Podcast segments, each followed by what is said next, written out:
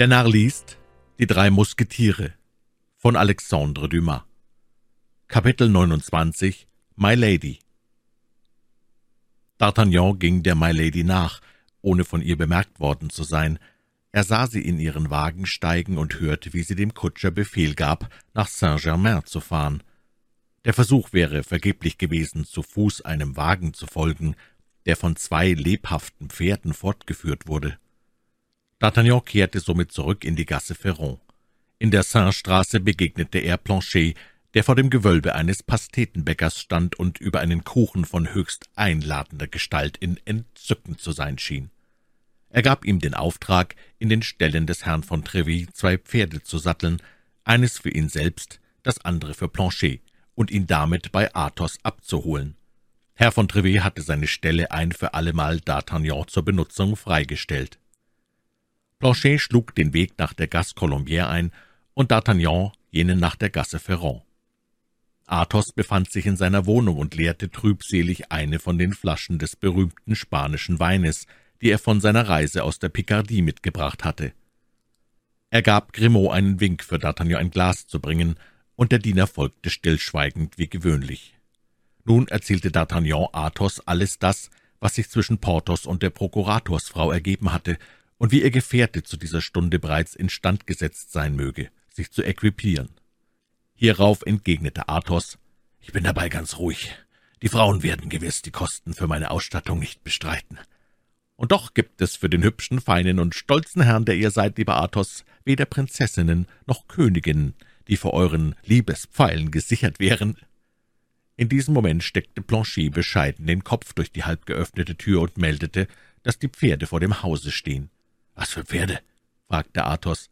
»Zwei Pferde, die mir Herr von Treville zum Spazieren borgt, und womit ich nach Saint-Germain zu reiten gedenke.« »Was wollt ihr denn in Saint-Germain machen?« fragte Athos. D'Artagnan erzählte ihm nun, wie er dieser Dame begegnet war, die ihn nebst dem Herrn im schwarzen Mantel und mit der Narbe an den Schläfen fortwährend in Unruhe erhielt. »Das will ich sagen. Ihr seid in dieselbe ebenso verliebt, wie ihr es in Madame Bonacieux wart versetzte Athos und zuckte hämisch die Achseln, als ob er mit der menschlichen Schwachheit Mitleid empfände. »Ich? Ganz und gar nicht«, rief D'Artagnan. »Ich bin nur lüstern, das Geheimnis aufzudecken, in das sie verwickelt ist. Ich weiß zwar nicht warum, doch bilde ich mir ein, dass diese Frau, wiewohl wir einander nicht kennen, einen großen Einfluss auf mein Leben nimmt. Höret, Athos«, versetzte D'Artagnan, »statt dass ihr euch hier wie in einem Gefängnis einschließt, steigt zu Pferd und reitet mit mir nach Saint-Germain.« »Mein Lieber«, antwortete Athos, »ich reite meine Pferde, wenn ich welche habe, doch ich habe keine, so gehe ich zu Fuß.« »Nun wohl«, versetzte D'Artagnan, »ich bin minder stolz als ihr, denn ich reite, was ich finde. Also auf Wiedersehen, lieber Athos.« D'Artagnan und Planchet schwangen sich in den Sattel und ritten fort auf der Straße von Saint-Germain. Indem nun D'Artagnan seinem Pferde von Zeit zu Zeit die Sporen gab, legte er seinen Weg schnell zurück und kam nach Saint-Germain. Auf einmal sah er im Erdgeschoss eines hübschen Hauses, das nach damaligem Gebrauch kein Fenster nach der Straßenseite hatte, ein Gesicht, das ihm bekannt war. Dieses Gesicht wandelte auf einer Art Terrasse herum, die von schönen Blumen prangte. Planchet hatte es zuerst erkannt. »He, doch, mein Herr«, sprach er zu D'Artagnan gewendet, »erinnern Sie sich nicht mehr an das Gesicht, das uns dort angafft?« »Nein«, entgegnete D'Artagnan. Und doch ist es mir bewusst, dass ich diesen Menschen nicht zum ersten Mal sehe. »Oh, das will ich glauben«, sagte Planchet. »Das ist der arme Lubin, der Lakai des Grafen von Ward, den Sie vor einem Monat in Calais auf dem Wege nach dem Landhaus des Gouverneurs so übel hergenommen haben.« »Ha, ja, so ist es auch«, versetzte D'Artagnan. »Jetzt erkenne ich ihn wieder. Glaubst du wohl, dass er auch dich kennt? Meiner Treu, mein Herr, er war so verwirrt, dass ich nicht glauben kann, er habe mich im Gedächtnis behalten. Nun geh, und sprich mit dem Burschen«, sagte D'Artagnan, »und forsche nach, ob sein Herr tot geblieben ist.« Planchet stieg vom Pferde, ging gerade auf Lubin los, der ihn wirklich nicht mehr kannte, und die zwei Bedienten fingen in bester Eintracht ein Gespräch an, während D'Artagnan hinter einem Gebüsch verborgen das Gespräch belauschte. Nach einem Augenblick des Horchens vernahm er das Rollen eines Wagens, und die Karosse der My Lady hielt ihm gegenüber still. Er konnte sich nicht irren. My Lady saß darin, D'Artagnan neigte sich auf den Hals seines Pferdes, um alles zu sehen, ohne bemerkt zu werden. My Lady steckte ihren reizenden Blondkopf aus dem Kutschenschlag und erteilte ihrer Kammerjungfer Aufträge. Diese letztere, ein hübsches Mädchen von zwanzig bis zweiundzwanzig Jahren, munter und lebhaft, die wahre Zofe einer vornehmen Dame, sprang vom Fußtritt herab, auf dem sie nach damaliger Sitte saß, und nahm ihren Weg nach der Terrasse, wo D'Artagnan Lubin gesehen hatte.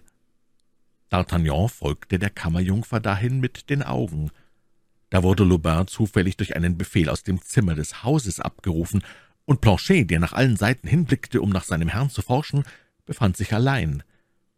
Die Kammerjungfer trat zu Planchet, den sie für Lubin hielt, gab ihm ein Briefchen und sagte, »Für euren Herrn.« »Für meinen Herrn?« erwiderte Planchet erstaunt.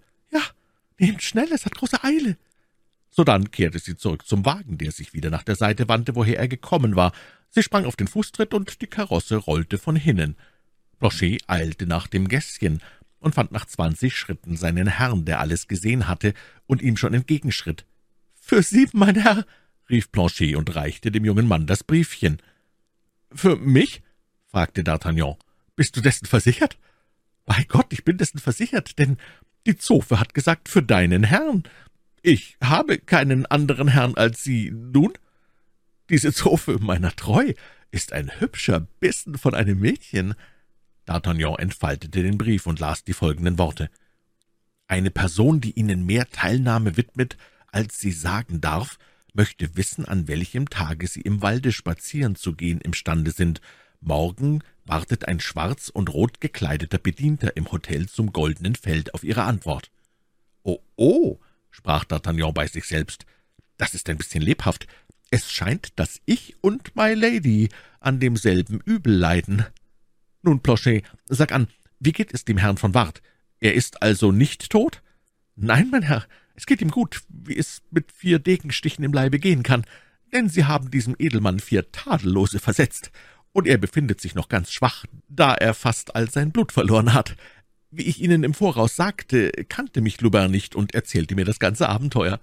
Ganz wohl, Planchet, du bist der König der Lakaien. Jetzt sitz auf, wir wollen der Karosse nachreiten. Das dauerte nicht lange, man sah schon nach fünf Minuten die Karosse, die an einer Straßenbiegung anhielt. Ein reich gekleideter Edelmann stand am Kutschenschlag. Die Unterredung zwischen der Milady und dem Kavalier war so lebhaft, dass D'Artagnan auf der anderen Seite des Wagens anhielt, ohne dass jemand seine Anwesenheit bemerkte, die hübsche Zofe ausgenommen. Sie redeten miteinander in englischer Sprache, die D'Artagnan nicht verstand, doch glaubte der junge Mann am Tone der Rede zu erkennen, dass die junge Engländerin sehr erzürnt war. Sie schloss mit einer Bewegung, die ihm über die Natur des Gesprächs keinen Zweifel übrig ließ, nämlich mit einem Fächerschlag, der so gewaltig ausfiel, dass das kleine weibliche Gerät in tausend Trümmer zerstob. Der Edelmann stieß ein Gelächter aus, worüber My Lady höchst erbittert zu sein schien. D'Artagnan hielt diesen Moment für geeignet, sich ins Mittel zu legen. Er näherte sich dem Kutschenschlag, zog ehrfurchtsvoll seinen Hut und sagte, »Madame, erlauben Sie, Ihnen meine Dienste anzubieten. Wie mir dünkt, hat Sie dieser Edelmann in Zorn versetzt. Sprechen Sie ein Wort, und ich will ihn für seinen Mangel an Artigkeit bestrafen.« Bei den ersten Worten wandte sich My Lady, blickte den jungen Mann erstaunt an und sprach hierauf zu ihm gut Französisch, »Mein Herr, ich würde mich recht gern unter Ihren Schutz begeben, wäre die Person, die da mit mir zankt, nicht mein Bruder.« »Oh, dann entschuldigen Sie«, versetzte D'Artagnan. »Sie begreifen wohl, Madame, dass ich das nicht wissen konnte. Was hat sich denn dieser starr in unsere Angelegenheit zu mengen«, rief zum Kutschenschlag sich herabwendend der Edelmann, den My Lady als ihren Verwandten bezeichnet hatte. »Warum geht er nicht seiner Wege?« »Sie sind selbst ein Star«, entgegnete D'Artagnan, der sich gleichfalls auf den Hals seines Pferdes herabbeugte und durch den Kutschenschlag redete. »Ich rede mit Ihnen Französisch«, rief D'Artagnan. »Somit bitte ich Sie, antworten Sie mir gefälligst in derselben Sprache. Sie sind der Bruder dieser Dame wohl, doch sind Sie zum Glück nicht der meinige.« Man hätte glauben können, My Lady würde eingeschüchtert, wie dies gewöhnlich bei Frauen der Fall ist, indem sie gleich anfangs bei der Herausforderung zu verhindern suchte, dass der Streit nicht zu weit gehe. Allein sie warf sich im Gegenteil in den Hintergrund ihres Wagens und rief dem Kutscher kalt zu, »Fahre nach dem Hotel!« Die hübsche Zofe warf einen bekümmerten Blick auf D'Artagnan, dessen freundliche Miene eine gute Wirkung auf sie getan zu haben schien. Die Karosse rollte fort, und die beiden Männer standen sich gegenüber. Es trennte sie kein materielles Hindernis mehr.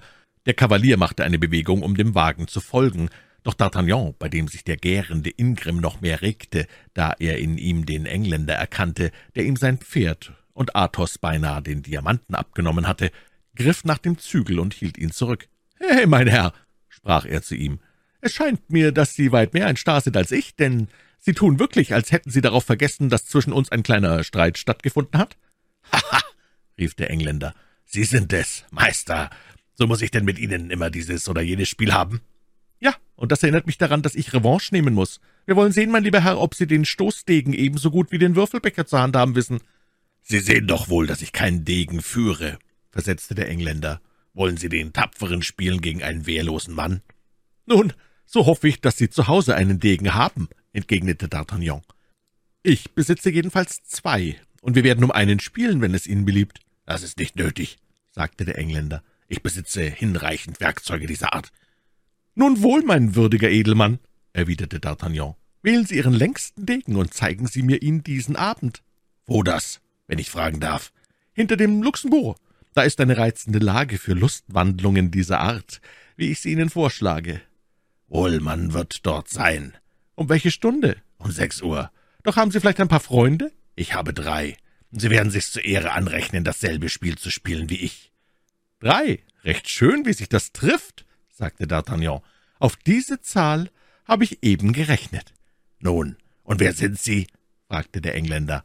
»Ich bin Herr D'Artagnan, gaskonischer Edelmann, diene bei der Leibwache in der Kompanie des Herrn des Essar. Und Sie?« »Ich bin Lord Winter, Baron von Sheffield.« »Gut, ich bin Ihr Diener, Herr Baron«, entgegnete D'Artagnan.